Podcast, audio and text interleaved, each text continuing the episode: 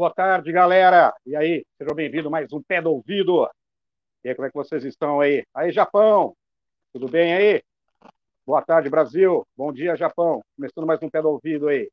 É, vamos mandar aqui um abraço para uma galera que está sempre assistindo a gente aí. É, queria mandar um abraço aqui especial, tá? Para essa galera aí. Uh, o João Gabriel, cara, um, um moleque muito bom, gente fina demais, conhece muito de Naruto, ele me ensinou umas coisas aí, cara. O cara manda bem. Irmão da Letícia, tá? Filha da Thaís. Mandar um abração aí. Tem o, Michel, Michel Marcolongo, que mora lá em Arraial da Ajuda. Ele o Emerson. Grande abraço para vocês. Tem a Márcia, o André e a Mariana, filha do André. Obrigado aí pela consideração. Fernanda Polatti, que está lá em Minas. Obrigado mais uma vez. Grande beijo. É, temos aqui também, cara, é, o Márcio Vidotti, que deu uns um, um, toques para mim aí para estar tá sempre melhorando o, o, programa. E tem também um, um collab muito legal que dois amigos fizeram, toco com eles, inclusive, que é a Lu Bertoli e o André Turco. Os dois fizeram bem legal, um, umas coisas meio deles, assim, de Imagine, cara. Ficou muito legal, ficou muito bacana mesmo. Tá? É... Vamos lá, então. Tem os aniversariantes aí, né? É... No dia 2, nasceu em 1962, John Bon Jovi, era fazendo 59 anos aí. John Bon Jovi é um hitmaker, né? O cara aí é... Tem um grande baixista também, inclusive nós vamos falar com um também que é sensacional, dos maiores baixistas do Brasil, é... 63 ele nasceu, é, dia 4, 58 anos, Jason Newsted. Jason Newsted, grande baixista. Temos também um grande batera, o Zé está fazendo 57 anos, destruidor Paul Bostaff. Bostaff Slayer, Testament, e por aí afora. Quem está fazendo 51 anos hoje é o guitarrista John Frusciante, do Red Hot Chili Peppers. Ele voltou para a banda recentemente. É... E um guitarrista aí também que é sensacional, né, cara? O cara é uma lenda. David Gilmer, fazendo 75 anos. O cara é maravilhoso também. É... Os lançamentos de disco aí que fizeram história, cara. Um é. Saiu dia 2 desse mês, né? 2 de março de 1996. É o Kiss Unplugged, a MTV. Foi um estouro de venda, foi bem legal. Foi quando a galera das antigas, né? O Frehley e Peter Chris, eles se juntaram à banda aí para fazer o rolê. Foi bem legal isso daí. Dia 3 do 3 hoje, fazendo 35 anos, Master of Puppets. Aí também é sensacional, hein, galera? Isso aí é animal. E dia 5, dia 5, que é amanhã, é, Lançamento do Rising Force de Malmsteen. Rising Force de Malmsteen. Fazendo 37 anos. 37 anos. E assim que, inclusive, aniversário do Xandão, um brother meu. Queria mandar os parabéns para ele aí. E falando em Jeff Scott Soto, tem as fotos. Galera, se vocês têm foto aí com seus artistas, seus ídolos e tudo mais, mande pra gente aqui. Manda nesse contato aí, ó. Nós temos aí, esse daí, ó. Aqui no WhatsApp, tá ok? Assim como fez nosso grande amigo Gustavo de Bauru, aqui de Bauru, foto dele com quem? Com Jeff Scott Soto, grande vocalista, ele é inclusive o vocalista do, Rising Force, Talismã e tudo mais. Cara, é, é sensacional. Cara, é sensacional. Vamos lá, então. É, queria mandar também um alô para a galera da live passada. Meu, os caras fizeram um puta lance legal aí, entendeu? É... A Tati, que fez um, um, esquema legal, ela fez uma ponte aí. É... Aniversário dela foi ontem, queria mandar um, um beijão para ela. Opa, desculpa, o Xandão é dia 4. Dia 4 é aniversário do Xandão. Então, Xandão, Melani, mulher do Careca aí, e o Guina 1. Tudo dia 4, parabéns para vocês. Então vamos lá. Hoje nós conversamos simplesmente um cara sensacional. Baixista que por mais de 10 anos ele ganha é... Ele ganha vários prêmios aí, baixista, produtor, professor. Vamos falar hoje aqui. Felipe Andreoli, seja bem-vindo. E aí, gente? Beleza? Como é que tá, meu? Tudo bem, tudo tranquilo? Felipe, muito Maravilha. obrigado por estar participando com a gente aí. Obrigado é... você. Cara, vamos aí começar. É... Faz um tempo que você toca, como que você se envolveu na música? Teve algum disco que despertou? Como que foi? Cara, na verdade, eu sempre ouvi muita música em casa. Quando eu tinha mais ou menos 10 anos, eu comecei a tocar violão. Por influência dos amigos, né? Pessoal que já tocava no prédio, na escola, tudo. E aí, quando eu tinha 13 anos, formou-se uma banda na escola e essa banda não tinha baixista, né? Então eu comecei a tocar baixo mais pela oportunidade de tocar nessa banda do que por algum ídolo em si que, que me inspirou especificamente. É claro que depois que eu iniciei no contrabaixo, aí eu fui descobrir esses ídolos, né? O Cliff Burton, o Billy Sheehan, o Geddy Lee, esses caras todos, né? O Victor Wooten, Michael Merrin. É, conforme eu fui explorando o instrumento, eles vieram aparecendo, mas não teve nenhum disco específico mesmo, não. Tá. E quando estava tocando ali, é, quando você ouviu Master of Puppets, já que hoje está fazendo 35 anos, teve uma influência grande, cara? Você já Sim. ouvia já? O Metallica foi a primeira banda de metal mesmo, assim, que eu aprendi o nome de todos os caras, fui conhecer todos os discos, né? Foi a minha banda do coração por muitos anos. E as minhas primeiras bandas eu tocava basicamente só Metallica, né? Então, o Master of Puppets e todo o resto da discografia naquele momento que ia até o Black Album, né? é, eu furei de tanto ouvir. Né? Ouvi demais, nota por nota, de todos os discos eu sei muito bem. Que legal, cara, que legal. E me diz uma coisa, é, você teve banda é, cover antes de você montar o Karma? Como é que foi? Tive várias. Eu passei por muitas bandas. Eu tocava basicamente com qualquer pessoa que me chamasse para tocar. E em qualquer lugar, a qualquer tempo. Então eu cheguei a ter assim quatro, cinco bandas ao mesmo tempo, cada uma com um repertório diferente. E isso foi muito bom porque não só me deu oportunidade de tocar muitas músicas, né, e, e, e crescer o meu repertório, mas conhecer muita gente também, né? Então através dessas bandas que as bandas em si não deram muita coisa, né, mas os relacionamentos que eu criei dentro dessas bandas foram fundamentais para todo o desenvolvimento da minha carreira. Então eu tive muitas e muitas e muitas bandas pequenas assim de cover e aí, um pouco antes de entrar no Karma, eu entrei numa banda chamada Metris. Eu formei uma banda chamada Metris, que era um trio instrumental, com o guitarrista chamado Vandré Nascimento e um baterista chamado Renato Bom. Todos nós três estudávamos no Souza Lima, né? E, e aí a gente fazia aula, cada um com um professor lá do Souza Lima, e eu fazia aula com o Chimba. E foi através do Chimba que eu fui chamado para entrar no Karma né? O Chimba me indicou. O Chico, que é o guitarrista do Karma, foi atrás do Chimba perguntar se ele tinha algum aluno e o Chimba me indicou, né? Então isso mostra como é que uma coisa leva a outra e você nunca sabe é, aonde os passos que você está dando vão te levar, né? Cara, que legal. O Chimba tocou muitos anos com o Faísca, né, cara? Sim, toca ainda. Toca, toca ainda? Hoje, é. Muito trabalho. Eles, eles vieram aqui várias vezes com o lance instrumental e veio uma vez também com uma banda de blues que eles tinham. O vocalista chamava Dinho, inclusive. Sim. É... Puta, muito legal, muito legal. Eu tirei muitas músicas do, do, do, daquele disco do Faísca que tem Pega Ladrão, que tem Nevoeiro. Tirei várias. Pô, que legal. E me diz uma é. coisa, é, é, é quando você entrou no Karma, cara, como foi o esquema assim? Pô, vamos gravar. Como foi o seu primeiro esquema? Foi a primeira vez que você entrou em estúdio?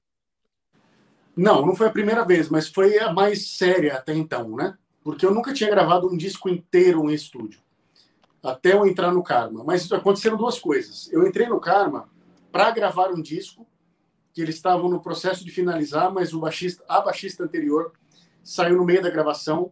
Então eu entrei com a missão de aprender as músicas e gravar esse disco.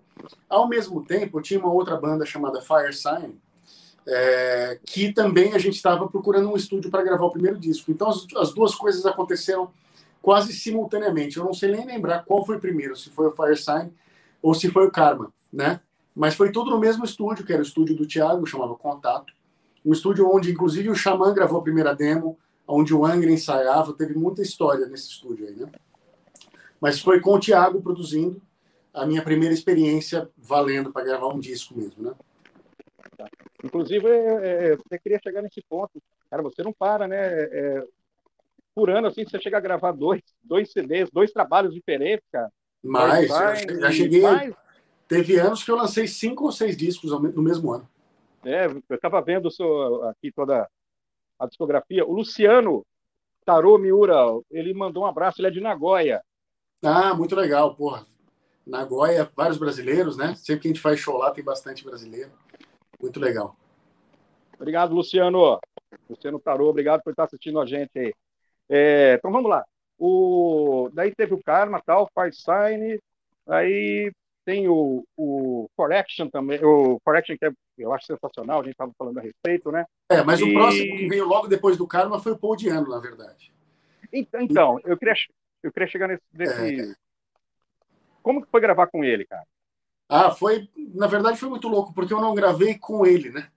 Ah, como ele morava na Inglaterra e a gente estava a banda inteira no Brasil, uh, a gente compôs e gravou o disco inteiro aqui sem ouvir nenhuma linha de voz. E aí, quando estava todo o instrumental já gravado, o Paul veio para gravar no Brasil e colocar as linhas de voz, etc. Então, a primeira vez que eu ouvi as músicas com linhas de voz foi ouvindo a gravação dele.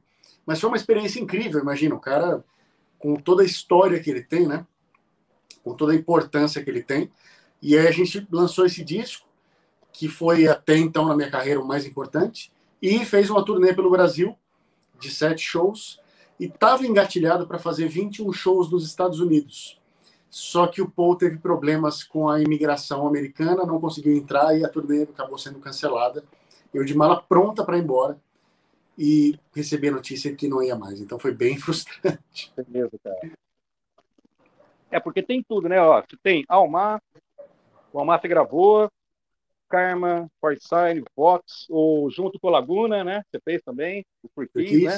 Uhum. Nossa, Bittencourt Project, fora mais um monte de coisa, né, cara? É, fora participações também. Às vezes eu gravo uma é. faixa aqui, gravo um EP ali, né? Nessa você acaba gravando com muita gente. E você já conhecia a trupe do Angra já? Você já, já conhecia desde antes de entrar na banda do Souza Lima, porque eles davam aula lá, o Kiko, o Rafael e o Ricardo, inclusive, davam aula no Souza Lima. Então eu já conhecia eles de lá. Quem eu falava mais era o Ricardo, na verdade. Mas nessa época que estava rolando aquele burburinho de baixista do Angra, não sei o que lá, eles já estavam sondando baixistas ali do Souza Lima e vários amigos em comum que eu tinha com eles falaram de mim para eles. Né? Tanto é que um belo dia o Kiko me ligou, alguém passou meu número para ele, e nessa época o Aquiles também já estava na banda e o Aquiles já me conhecia do Podium também. O Aquiles provavelmente foi quem deu meu número para o Kiko, inclusive, mas foram várias pessoas que me recomendaram para eles. E aí eu acabei indo lá na casa do Kiko, fazendo o teste e entrei na banda. É, inclusive, umas fontes aí, dia 3 do 3 de 2001, você foi. Foi a primeira vez que jogaram na mídia essa formação do Angra com você. Você lembra disso ou não? Faz 20 anos hoje. Eu lembro que foi no dia do meu aniversário, no dia 7 de março de 2001, que teve o coquetel de apresentação da nova banda.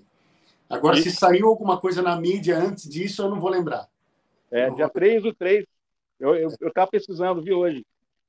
Então, assim, é, pois é, eu, eu entrei no Angra de verdade, assim, foi em janeiro ou fevereiro de 2001 e a banda foi apresentada em março. Então, faz 20 anos de Angra. Sentiu um peso ali, cara? Você entrou, como é que foi? Eu, a princípio, eu não fazia nem ideia de onde eu estava me metendo. Eu era tão cru e tão inocente com relação ao mercado musical que demorou um tempo até clicar o tamanho de onde eu estava entrando, a importância da banda em que eu estava entrando, né? Para mim era tudo muito novo, eu estava num estado meio tipo entendendo ainda o que estava acontecendo. Mas quando a gente começou a fazer planos e falar, olha, a gente vai gravar o disco na Alemanha, depois vai ter uma turnê mundial e etc, etc, eu mal tinha saído do Brasil na, naquele ponto aí começou a cair a ficha do, do nível de mudança de vida que eu estava prestes a experimentar. Porque eu vinha de um cara que estava na faculdade de administração, tocando uma banda aqui, uma banda ali, mas sem grandes perspectivas, para uma das maiores bandas do Brasil de metal. Então foi uma mudança bem brusca, uma banda com carreira internacional, com uma história é, já muito consolidada fora do Brasil, inclusive, especialmente no Japão. Então, é, foi uma mudança rápida e bem significativa. É, você tinha uns 20 anos de idade, né? É isso, né? 19, 20? É, eu tinha 20 quando entrei e 21 quando fui apresentado ao mundo como baixista do Angra. Como baixista do Angra. É, o meu e... aniversário é domingo agora. É, é, dia 7, né? Isso. Nós não, não falamos hoje, mas semana que vem a gente vai botar uma foto aí, beleza? Maravilha. Me diz uma coisa, como foi o primeiro rolê internacional, cara, que vocês fizeram? Foi para gravar o primeiro disco que eu gravei com Angra, que foi Rebirth. E a gente foi para a Alemanha. A gente gravou é, bateria, baixo e guitarras base nesse estúdio. E eu passei um mês fora do Brasil. Então, a minha primeira ida para a Europa, é, eu já fiquei logo um mês fora de casa.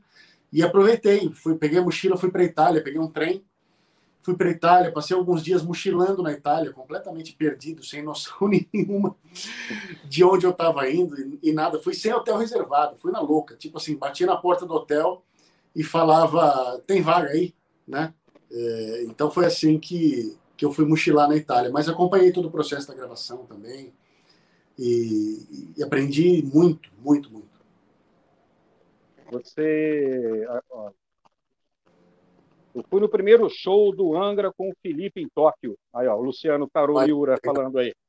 Foi no Shibuya Axe, se eu não me engano, esse show. O, o Luciano pode me é, confirmar essa informação, mas se eu me lembro, foi isso mesmo.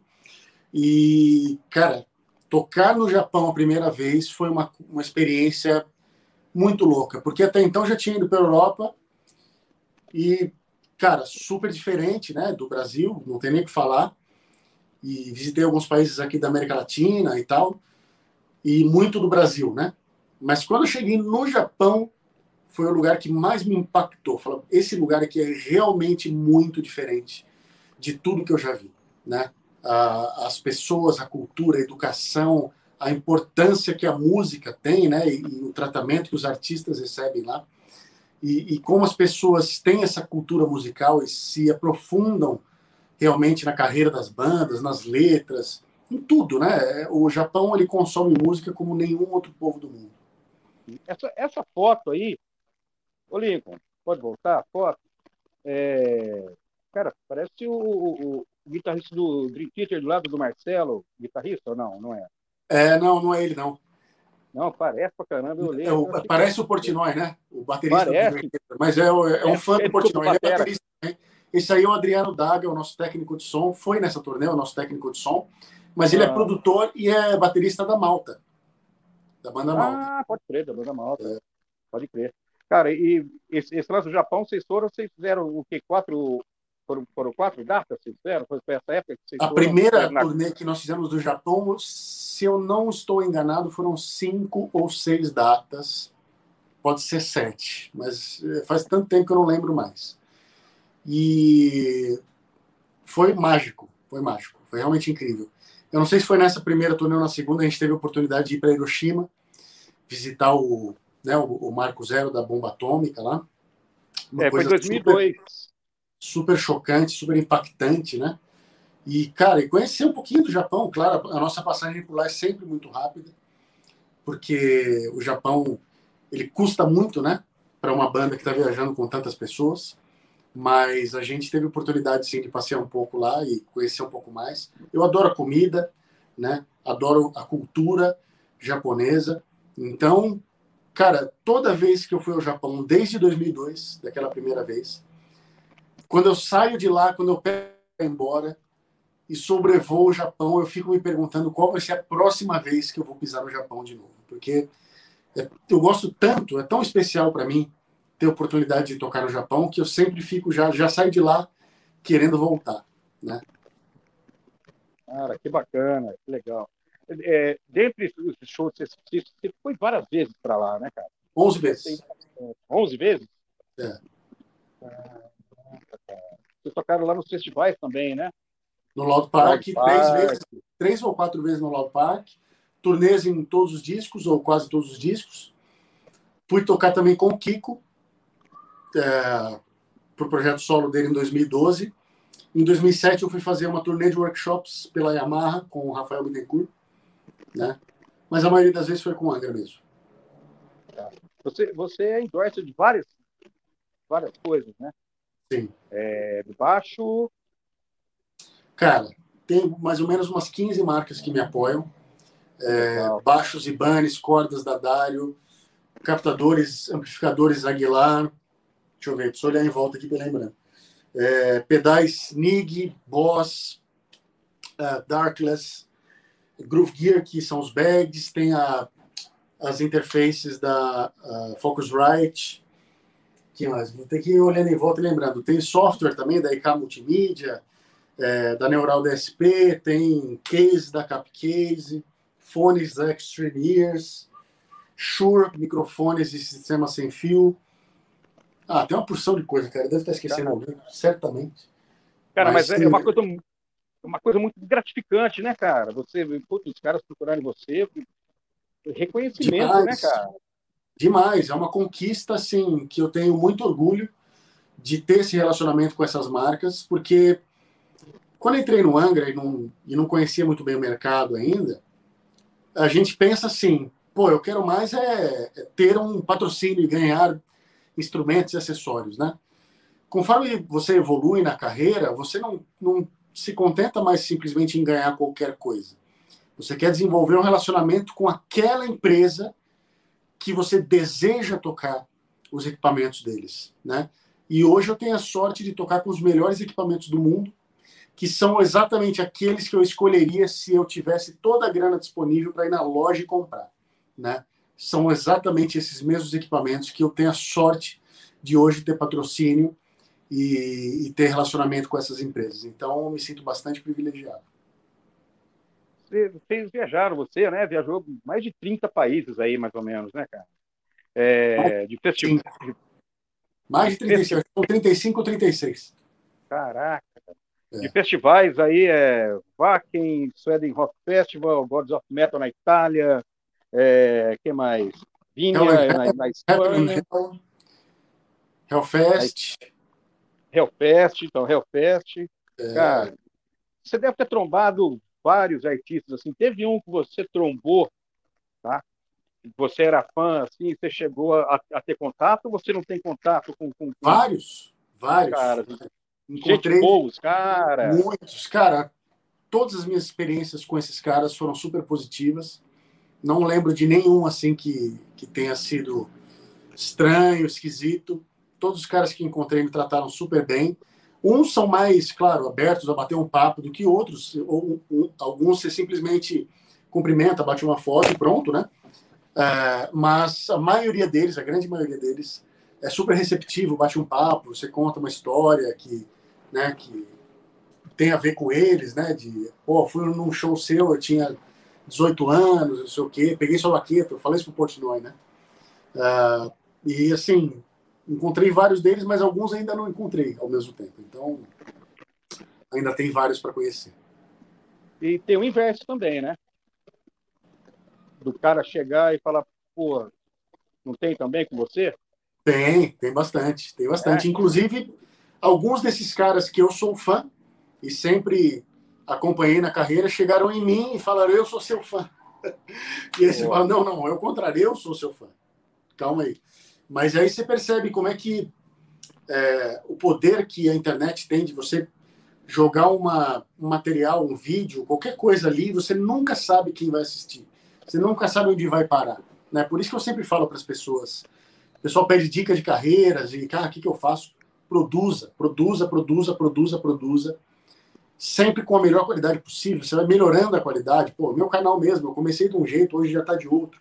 Né? A qualidade você vai aprimorando mas produz, produz, produz, e, e você nunca sabe onde isso vai te levar. Tá. Inclusive, você tem um curso aí que você está fazendo, né, cara?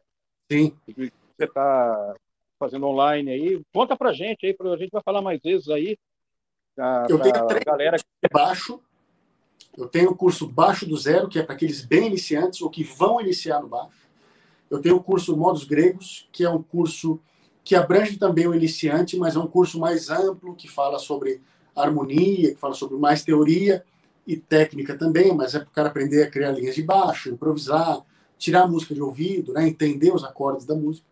Eu tenho um curso chamado Técnica Total, onde eu falo tudo sobre técnica, das mais variadas possíveis. E aí eu tenho um quarto curso que não é de baixo, que é um curso chamado Manual do Músico Profissional, que é um curso voltado para músicos que querem se profissionalizar ou que querem ter uma carreira dentro da música, seja ela é, uma carreira exclusivamente na música ou não. Você chegou a imaginar que acontecer isso com você? Você começou a tocar com 13, 14 anos. Hoje, você sendo referência, tanto referência quanto, quanto você, é, é, é você, o Angra, e você, né, sozinho, você sendo uma referência para os caras e as pessoas tendo pôster seu em casa, essas coisas assim. Você já tinha imaginado isso, cara? Quando você começou ah, a tocar? Não, não, de jeito nenhum. Eu, eu comecei a tocar de uma forma muito inocente. Eu queria tocar, entendeu? Eu não estava nem pensando em carreira, se entrar em alguma banda, se ia fazer alguma coisa. Não, eu queria tocar, né? Então, muito do meu desenvolvimento se deu pela paixão pelo instrumento, pela paixão pela música. E a coisa da carreira veio como consequência disso. Então, claro que você assistia o show do Metallica tocando na Praça Vermelha para um milhão de pessoas, você se pergunta como é que deve ser, né? Você tocar para tanta gente assim. E você, claro, se visualiza fazendo isso, mas você não, não consegue imaginar. Para mim, com 15 anos, era impossível ter noção do que era ser um profissional da música, viver de música, ter uma carreira consolidada dentro da música. Então foi tudo um processo natural de uma evolução constante que continua, né? Eu não acho que que termina, pelo contrário, eu estou trabalhando para que continue crescendo, para que continue se expandindo, sempre para novos horizontes, sempre para fazer mais e melhor, né? Seja lá o que eu estiver fazendo. Legal. É, o André, aqui, ó, o Luciano Tarô lá de Naguai falou: os ingressos do, para o Angra esgotaram rápido. Tudo sold out. Tudo, tudo sold out. É, cara, o nosso público no Japão é realmente uma coisa fantástica. Como eles são dedicados à banda, como eles são fiéis, eles turnê após turnê, com todas as mudanças que o Angra já teve, já passou, como com a grande maioria das bandas que tem a idade que o Angra tem, né, que está fazendo 30 anos, é, já passou por essas mudanças também e o fã está sempre lá, sempre apoiando, sempre de ouvidos e peito aberto para ouvir as músicas, né, e querendo é, receber a banda. Então é, é, realmente muito especial. O público japonês tem um lugar especial nos nossos corações. Legal. O André Marcos Coelho entrou aí, mandou boa tarde aí. Boa tarde, Nil. É um brother aí. Aí, boa aí. tarde. Boa tarde, aí. É, me diz uma coisa, o, o, o Angra é, influenciou várias bandas. Né? É, você já teve isso assim de, de algum algum grupo europeu chegar para você e falar, oh, cara, vocês, você principalmente, vocês influenciaram o nosso som. Eu conheço Sim. várias bandas de, de ouvir e falar, meu, os caras pegaram muita coisa do Angra ali. Eu, Com certeza. Não falar os nomes aqui, entendeu? Mas tem. Não, várias vezes, várias vezes. Tem bandas que estão hoje em dia maiores que o Angra, que são influenciadas pelo Angra, sim, é, mas declaradamente. Uma delas é o Dragon Force. Né? O Dragon Force é uma banda que ficou muito grande dentro desse mercado heavy metal e eles são fãs mesmo do Angra, fãs mesmo, né? Inclusive, a gente já teve a oportunidade de fazer um show, dois shows juntos. E foi super legal. Os caras são super gente fina, tudo. E outras bandas também que ficaram grandes é, têm influência do Angra. O Angra é uma banda velha, né? O Angra é uma banda de 91. Então, nesse mercado de heavy metal, power metal, é, metal melódico, seja lá o que for, a grande chance de que essas bandas conhecem se influenciaram pelo Angra. Especialmente porque o Angra é uma banda que sempre deu um foco muito grande no lance da habilidade, do virtuosismo, do estudo da música, né? Uh, então, cara, guitarristas, bateristas, baixistas, vocalistas, certamente tem alguma coisa do Angra é, que eles estudaram, ouviram muito, influenciou eles. É, eu acho que o Edgar é uma banda também que, que pega muito ali. O Edgar também. O Edgar chegou a fazer turnê abrindo para o Angra, né, na turnê do Fireworks, se não me engano, e depois cresceu e estourou e tal. mas também é uma banda que teve influência do Angra. É... Diz uma coisa, lá no Japão teve um show que, que é... foi vocês e Nightwish, é isso? Foi uma turnê que a gente fez em conjunto com o Nightwish. É, o Nightwish abriu a nossa turnê, na realidade. É. Foi a turnê do Temple of Shadows, se eu não estou muito enganado. É, acho que foi isso mesmo. Deve ter sido em 2005, se eu também não estou enganado. E foi muito legal. Né? O Nightwish é uma bandaça. E a gente fez cinco ou seis shows juntos ali no, no Japão. E depois viajamos para a Austrália. E eles fizeram shows deles e nós fizemos os nossos. Mas as duas bandas estavam ao mesmo tempo na Austrália também. O, esses rolês de collab aí que está fazendo, ou então gravar uns sons. É, como foi esse, esse lance com, com o Eloy Casagrande, cara? É, ele gravou primeiro e você, se, ou vocês fizeram juntos? Como é que foi? Na verdade, ele fez uh, o cover do Metallica, né? Da é. Battery. E aí eu falei, porra, ficou muito bom essa batera, eu vou gravar o baixo em cima. Né? Eu falei, Eloy, vou gravar em cima do teu vídeo aqui. Ele falou, não, beleza, vai nessa. E me mandou o arquivo até. E aí eu fui lá e gravei meu vídeo. E aí, como eu deixei só baixo e batera, isso instigou, instigou outros músicos a gravar com a gente. Então você entra no YouTube e tem um monte de versão de gente tocando junto, o que é um negócio muito legal, né? Você transformar a música nesse negócio colaborativo, assim. É, você joga no mundo e as pessoas pegam aquilo e transformam em outra coisa. É muito legal. É, como vocês chegaram é, com o Milton Nascimento, cara, para ele participar? Foi o, foi o Hunters and Prayers? Ou, ou foi, foi no foi... Temple of Shadows também. É, é, também, né? Foi uma ideia louca que a gente teve de chamar o Milton para uma música. E a gente foi atrás do empresário do Milton. Falamos que o Angra, uma, contamos um pouco da história do Angra para ele. Lá, evidentemente, ele conhecia a banda e tudo. Mandamos a música, explicamos qual era a ideia e o Milton topou. Topou. E, para nossa surpresa, né? Gente, quando mandou o convite, não, não achava que ia rolar, assim, sabe? Mas ele topou e aí o Rafa e o Edu viajaram para o Rio para gravar com ele lá. Eu não fui nessa, nessa viagem. E infelizmente tem poucos registros dessa viagem. A gente não tinha na época o hábito de filmar muito assim. Mas tem uma foto tremida lá deles né? gravando com o Milton no Rio. Mas que coisa surreal, né? Um cara do calibre do Milton aceitar gravar conosco foi uma honra muito grande. O... Como que entrou esses elementos brasileiros dentro da música do Angra? Como foi? Ah, isso é uma coisa que já veio lá do início, né? Quando Sim, o Rafael mas... e o André montaram a banda lá em 91, a ideia da banda era uma banda de heavy metal com influências clássicas, eles estavam os dois fazendo composição em regência, e com influências brasileiras. Então essa já era a premissa desde o início, né? Uh, e essa coisa da música brasileira veio evoluindo no som do Angra ao longo dos anos e hoje em dia ela é presente de várias formas, tanto nas formas mais escancaradas, que a primeira pessoa que ouvi sabe, quanto de formas mais sutis, influenciando harmonias, melodias, que nem todo mundo vai pegar de cara. Assim. Sim, sim. É, cara, vocês gravaram Mama do Gênesis, né? Gravamos em 2002 no Hunters and Prey. É. Cara, como foi esse consenso aí para chegar nesse som? Som uma ideia foi uma ideia minha e do Kiko.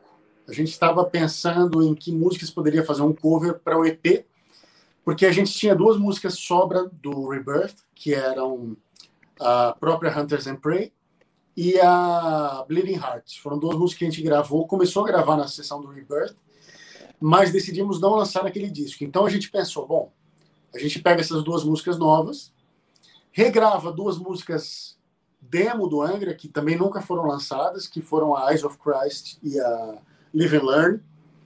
Fizemos umas versões acústicas e aí, para preencher mais o EP, a gente resolveu gravar um cover. E eu e o Kiko tivemos essa ideia de gravar Mama. Nós somos muito fãs do Gênesis e a gente achou que ia ser uma música fora do lugar comum, vai de um cover para fazer uma música super diferente, densa, né, de uma de uma letra, de uma atmosfera super densa. E foi super divertido de fazer, a gente colocou a nossa cara, né, cara brasileira para fazer também, achei que ficou bem legal. Galera, quem está assistindo aí, quiser compartilhar, tá? E se quiser avisar os amigos, os caras não conseguirem entrar, depois entra no Pai d'Égua, paideguaonline.com.br barra pé no ouvido. Entra lá para assistir que vai estar tá lá. Beleza? É, falando em sons e tudo mais, já, já que a gente falou do Mama, é, vai rolar uma vinheta e a gente vai botar uns, uns, uns, uns plays aí para você, você falar para a gente um pouco. Pode ser? Ok, beleza.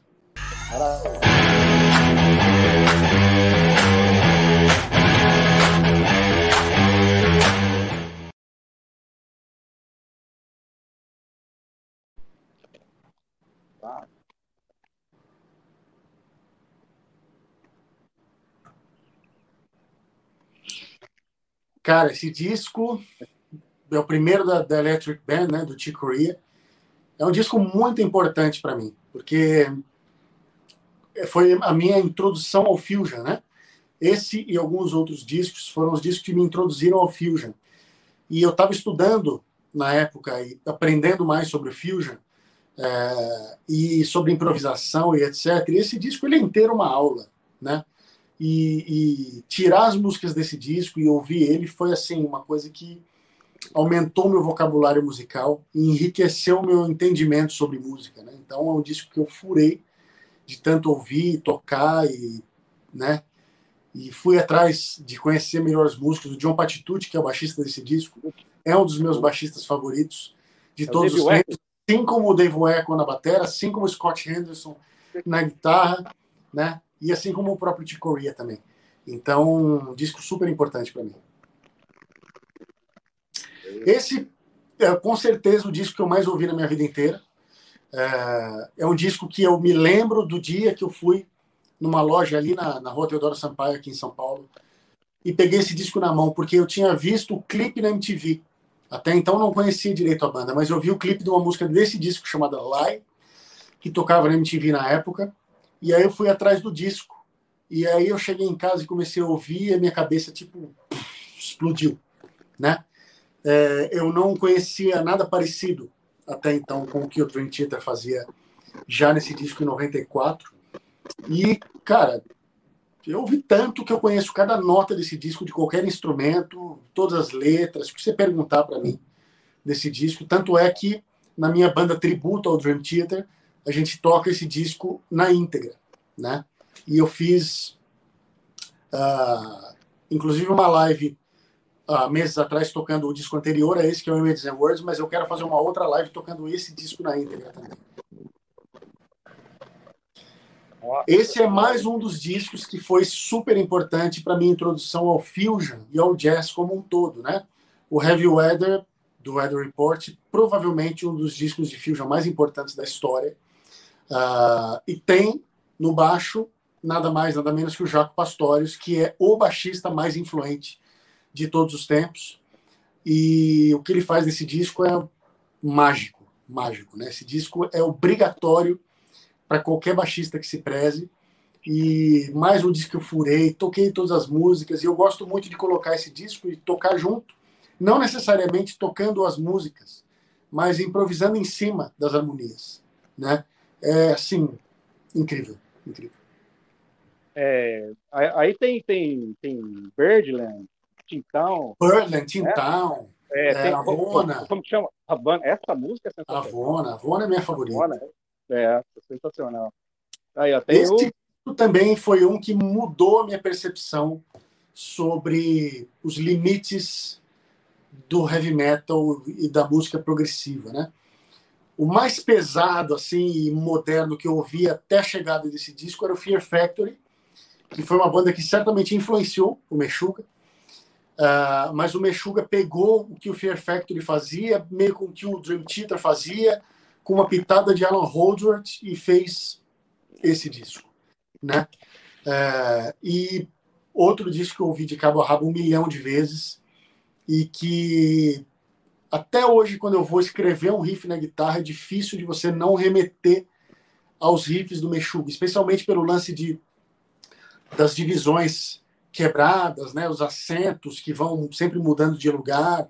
Então, embora o disco seja na maior parte 4x4, o deslocamento dos acentos e a maneira como eles compõem os riffs era uma coisa completamente nova para mim naquela época. Então esse disco ficou bem cimentado aí na minha na minha história musical.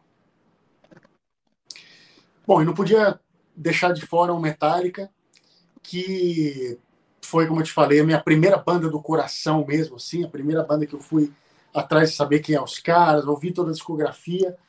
Provavelmente toquei todas as músicas do Metallica até o Black Album. Acho que eu toquei todas em algum momento da minha vida. E esse é provavelmente meu disco favorito, embora seja difícil apontar um favorito.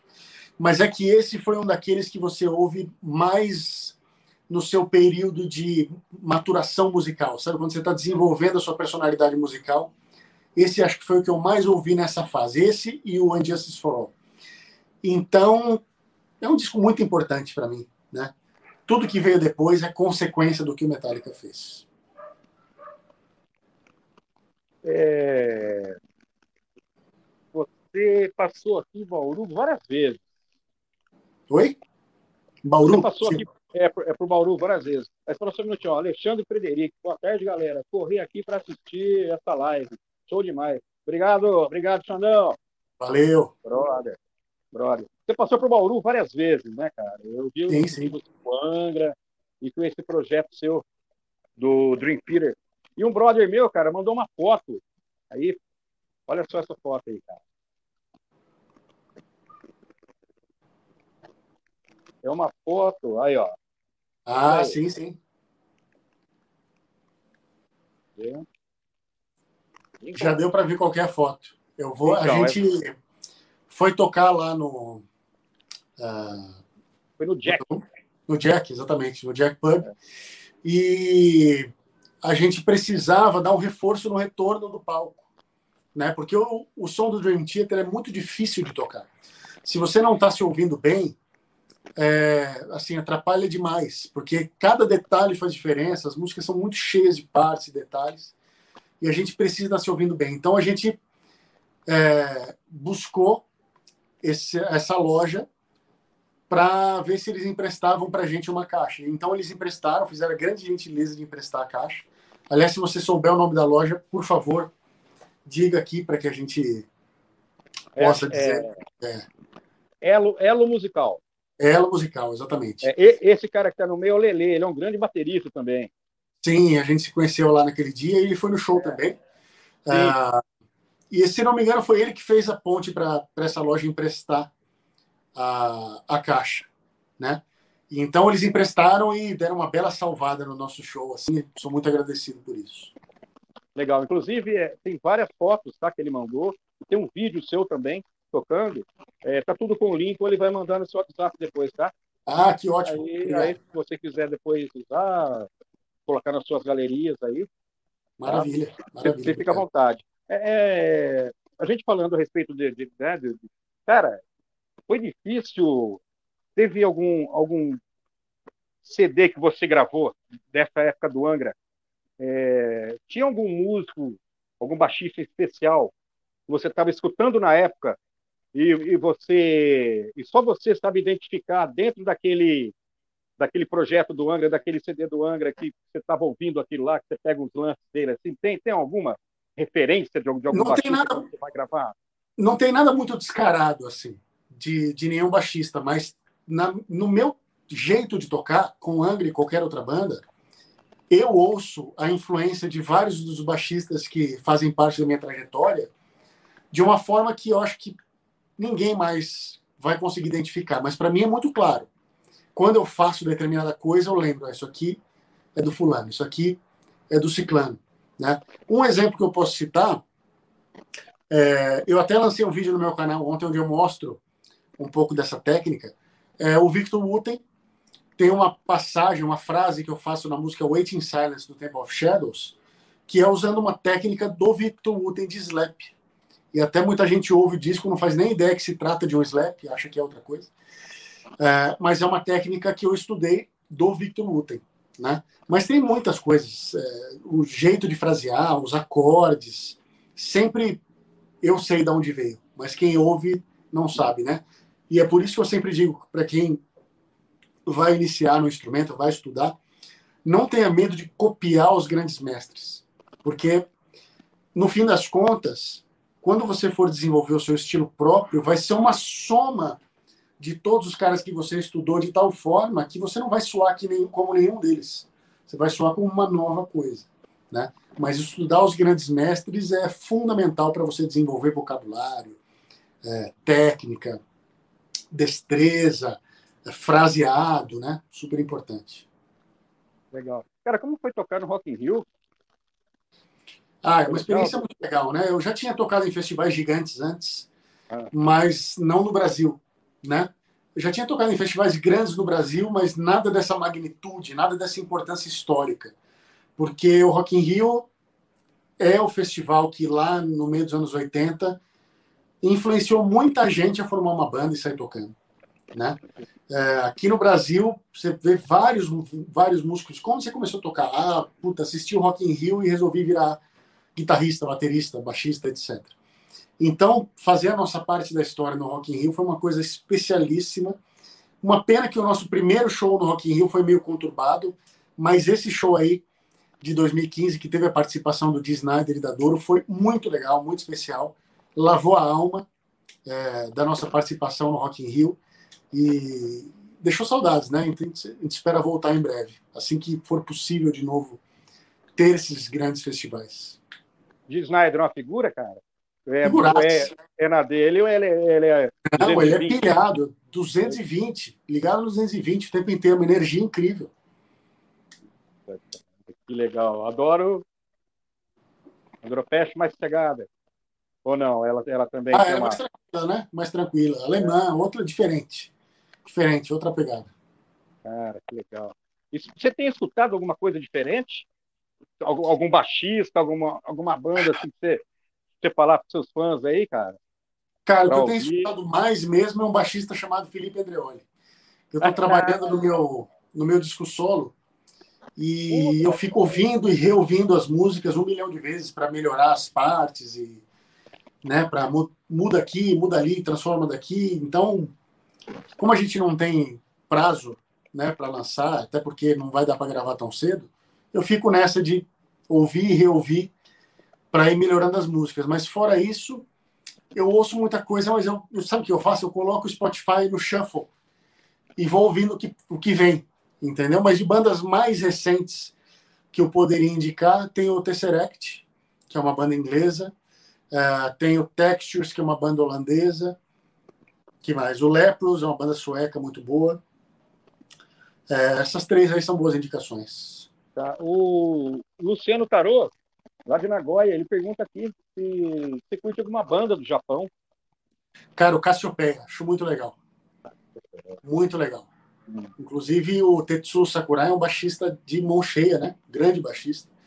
Tem aquele trabalho dele também, é, Gentle Hearts, acho que chama, com o Greg Howe e Dennis Chambers. Super foda. Tá. É, cara, como foi tocar no, no Cruzeiro, cara? Ah, já toquei em alguns cruzeiros, toquei três vezes em cruzeiro. E aí, é, é, é uma experiência muito legal, muito legal, porque uh, você tem a oportunidade de ter uma convivência com as pessoas lá dentro ao longo dos dias, conhecer a galera, né? Tanto de outras bandas quanto fãs e empresários que estão ali, tá todo mundo junto no navio, né? E é como se tivesse numa festa que, que dura cinco dias, né? É, é uma experiência super bacana. E o show acaba sendo um pedaço pequeno dessa festa. É o contrário de uma turnê, onde você tem uma, uma rotina meio, sabe assim, meio monótona, de viagem, passagem de som, espera, não sei o que lá, viagem de novo, hotel, check-in aeroporto, check-in hotel. E no navio, não. Você, tipo, tá numa festa que dura 24 horas por dia e num dado momento você vai lá e toca, cumpre o seu papel, faz seu show e volta pra festa, né? Então, eu nem bebo nem nada, nem sou tipo desses caras super festeiros, mas o clima é muito legal, né? É um clima de diversão 100% do tempo. Então, uma experiência muito bacana. Cara, é... a galera assiste e tal, acho que é tudo lindo, é maravilhoso, né, cara? Lógico que tem os shows, eles tocam, aquelas coisas assim. Mas rola os perrengues também, né, Felipe? Claro que tem algum, Você tem algum aí que você lembre, cara? Muitos, muitos perrengues. Alguma coisa aí? Infinitos perrengues. Cara, eu já toquei em cima de caminhão em quermesse, lá em Itaquera, né? Com os, os amplificadores, tudo com os fios elétricos pendurados, assim, com umas lâmpadas penduradas em todo, assim. Claro que isso faz muitos anos, né? Mas, cara, a gente já fez shows em camarins que não dava nem para entrar, né? De tão sujo, de tão horrível. Banheiros que você vai tomar banho que já passou 30 caras tomando banho naquele mesmo banheiro naquele dia. E você vai entrar lá, o chão tá tudo nojento, cheio de cabelo, sujeira. Então, assim, sim, os perrengues existem. E ah. para não ter esses perrengues, ainda falta subir alguns degraus aí. Tá. Cara, é, como que você, agora, né, infelizmente com a pandemia, né, a pandemia tá, é, como que você consegue balancear família, shows, é, todas essas coisas, cara? É difícil? É, é um desafio, né? Você conseguir manter uma carreira rolando, fazendo tudo que você precisa, sem sacrificar o tempo com a família, o tempo com os amigos e um tempo de lazer, um tempo para esfriar a cabeça mesmo. Agora, na pandemia, tem sido o contrário. O difícil é conseguir trabalhar, especialmente eu estou com um neném é, de 10 meses aqui em casa, vai fazer 11 meses amanhã até. E o difícil agora é arrumar tempo para trabalhar, porque a gente está por conta de cuidar dele aqui. Então, esse balanço se inverteu um pouco. Mas, por outro lado, eu tive a grande sorte de passar esse primeiro ano da vida dele inteiro em casa que é uma coisa que de qualquer outra forma não seria possível, porque eu estaria viajando, estaria trabalhando. Então foi um privilégio poder passar esse ano aí com ele e, e vai ficar ainda por mais um tempo, né? Só que eu tenho um policiado para conseguir trabalhar, né? Para conseguir render, para conseguir é, cumprir com os meus compromissos. Tanto é que eu vou colocar um pé, na, um pé no freio grande na minha agenda de lives, collabs, participações, porque eu preciso me dedicar mais para determinadas partes da minha carreira e, e, preciso deixar as outras um pouco de lado. Que legal, que bacana. É, eu queria falar, bom, vários, você tem muita coisa com o Angra aqui. É, antes de chegar no, na, na, na, tour do, do Angels Cry, é, cara, o pessoal fala que, que o Aurora, o Aurora com Surgeon, é, ele não foi bem recebido. Você acha isso mesmo? É, foi uma fase estranha da banda, né? Eu acho que o disco não atingiu o seu máximo potencial. A gente poderia ter trabalhado nele com mais carinho, vamos dizer assim, mas a gente estava numa fase muito conturbada de relações interpessoais dentro da banda. Tanto é que isso resultou na saída do Aquiles, isso resultou na mudança do empresário que estava com a banda desde o início, né? Então, uh, foi um disco subaproveitado, poderia ter sido melhor. E ele veio na esteira de um disco que foi muito importante, que foi o Temple of Shadows, um disco muito aclamado, né? Ganhou inclusive como melhor disco no Japão, na Burn, que é uma coisa super incrível.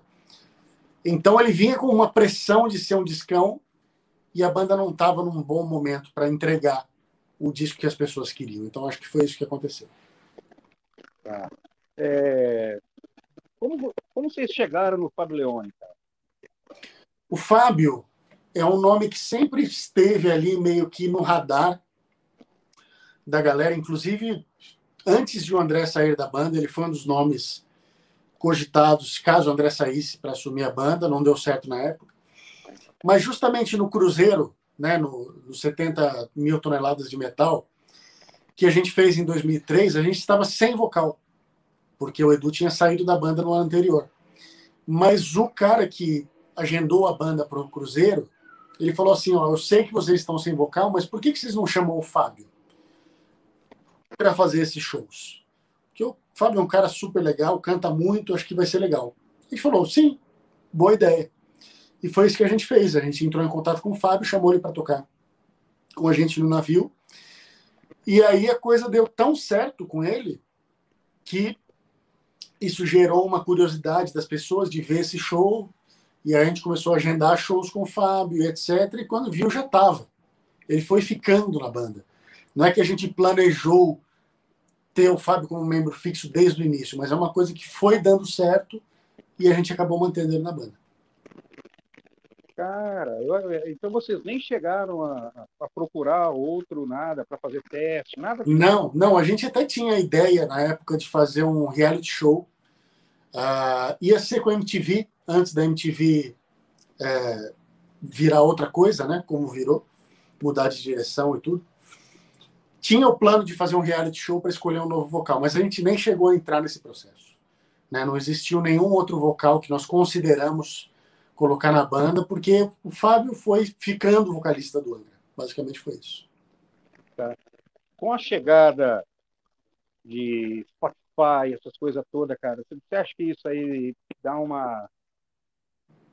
cai um pouco assim o rolê de, de, de, de, de produção, de produzir, assim, por exemplo, tipo, com, com gravadora você tinha aquela coisa, né? Falou, ó, tal dia vocês já vão entrar em estúdios, vocês vão fazer. Hoje, no nosso, é, não, no, no, no, nosso, no nosso caso não funciona muito assim. A gente nunca teve essa pressão de prazo com gravadora, porque o Angra é dono das masters. O Angra não é como alguns artistas que são contratados da gravadora e a gravadora decide quando você vai gravar. É claro que a gente está sempre em contato com as gravadoras e ouve muito a opinião deles sobre quando lançar, quando não lançar, né? Pô, acho que vocês deviam fazer um disco agora, etc. Mas, no fim das contas, como nós somos os produtores fonográficos, a gente é que decide, né? Então, no nosso caso, não afetou muito, não. O que eu vejo é que, no geral, num mundo pós-gravadoras, as pessoas produzem muito mais, porque, ao mesmo tempo que não tem mais gravadora, qualquer pessoa pode subir sua música no Spotify, não precisa de gravadora. E, ao mesmo tempo, a gravação caseira, ela não é não só é muito acessível, como você consegue uma qualidade excelente com ela. Então tem muito mais gente produzindo hoje do que antes, na verdade. Eu acho que o grande desafio para o ouvinte é fazer uma peneira, né?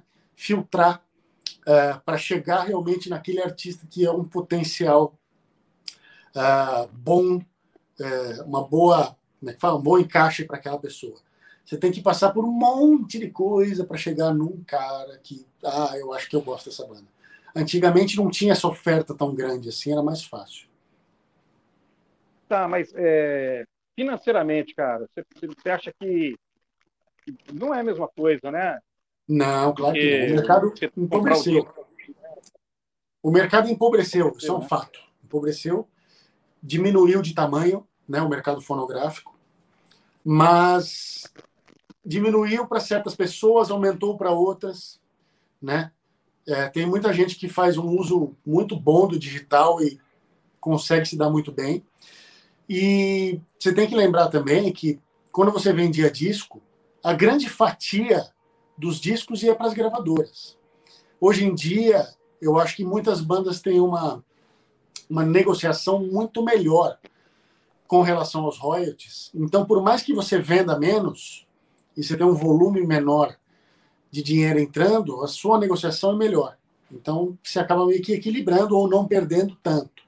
Mas claro que a venda de discos físicos caiu assim demais, mas também chegou num ponto que não está caindo muito mais, porque a pessoa que quer ter aquele material físico não é porque ela quer ouvir o disco, é porque ela quer ter o material físico. Então, ela quer ter um encarte, ela quer levar para você assinar, ela quer ter aquele objeto para colocar na prateleira, na coleção essas pessoas são as mesmas que fizeram o mercado do vinil voltar a ter um boom, né? E o vinil, claro, ainda tem a experiência de você colocar o disco na vitrola, ouvir, o som é diferente tal, né? Mas você também tem a capa grande, você quer aquele objeto, né? Então, tem esse mercado que está meio que estabilizado assim, e no vinil está até crescendo. O Secret Garden, é... você... Como que foi, cara, o lance para produzir.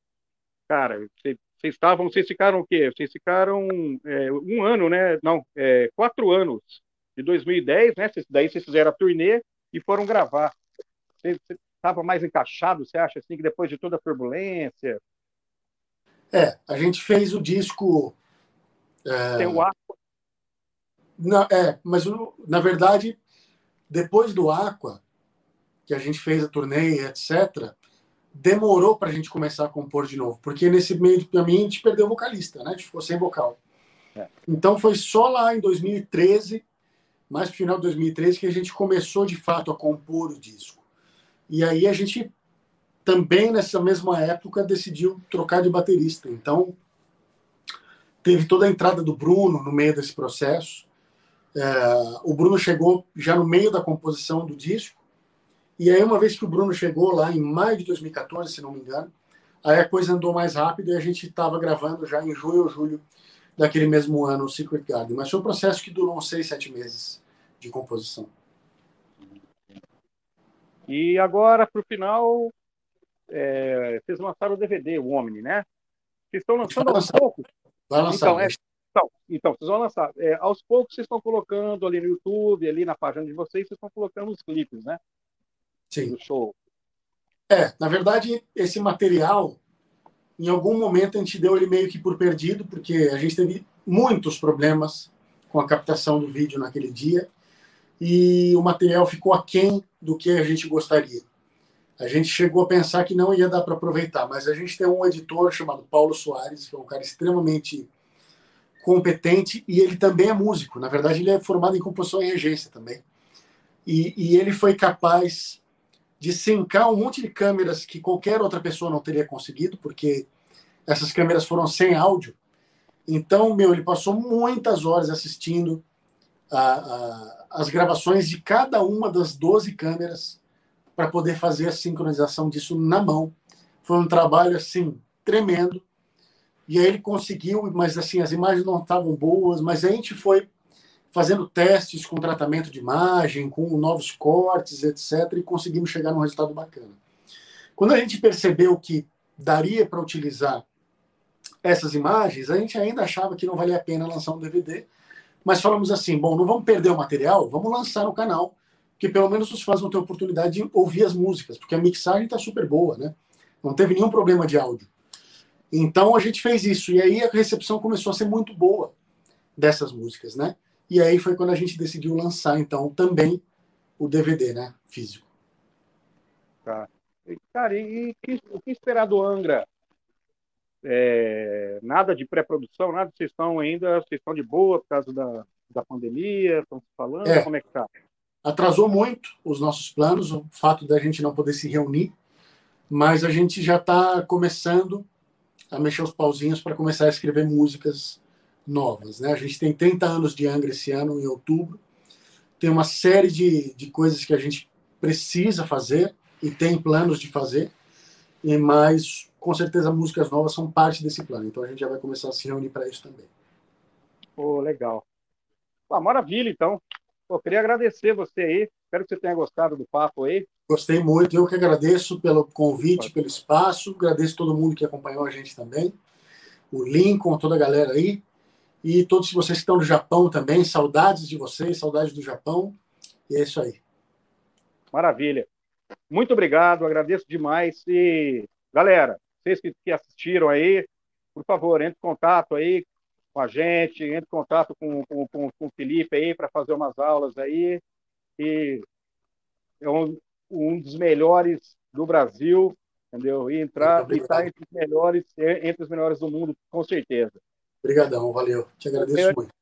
Muito obrigado, um bom ano para você. Cuide bem do bebê aí. Valeu, parabéns. Parabéns. Valeu. E semana que vem a gente coloca a sua foto de novo aí no rolê do, do aniversário. Maravilha? Muito Maravilha. obrigado. Valeu, Galera, obrigado. valeu!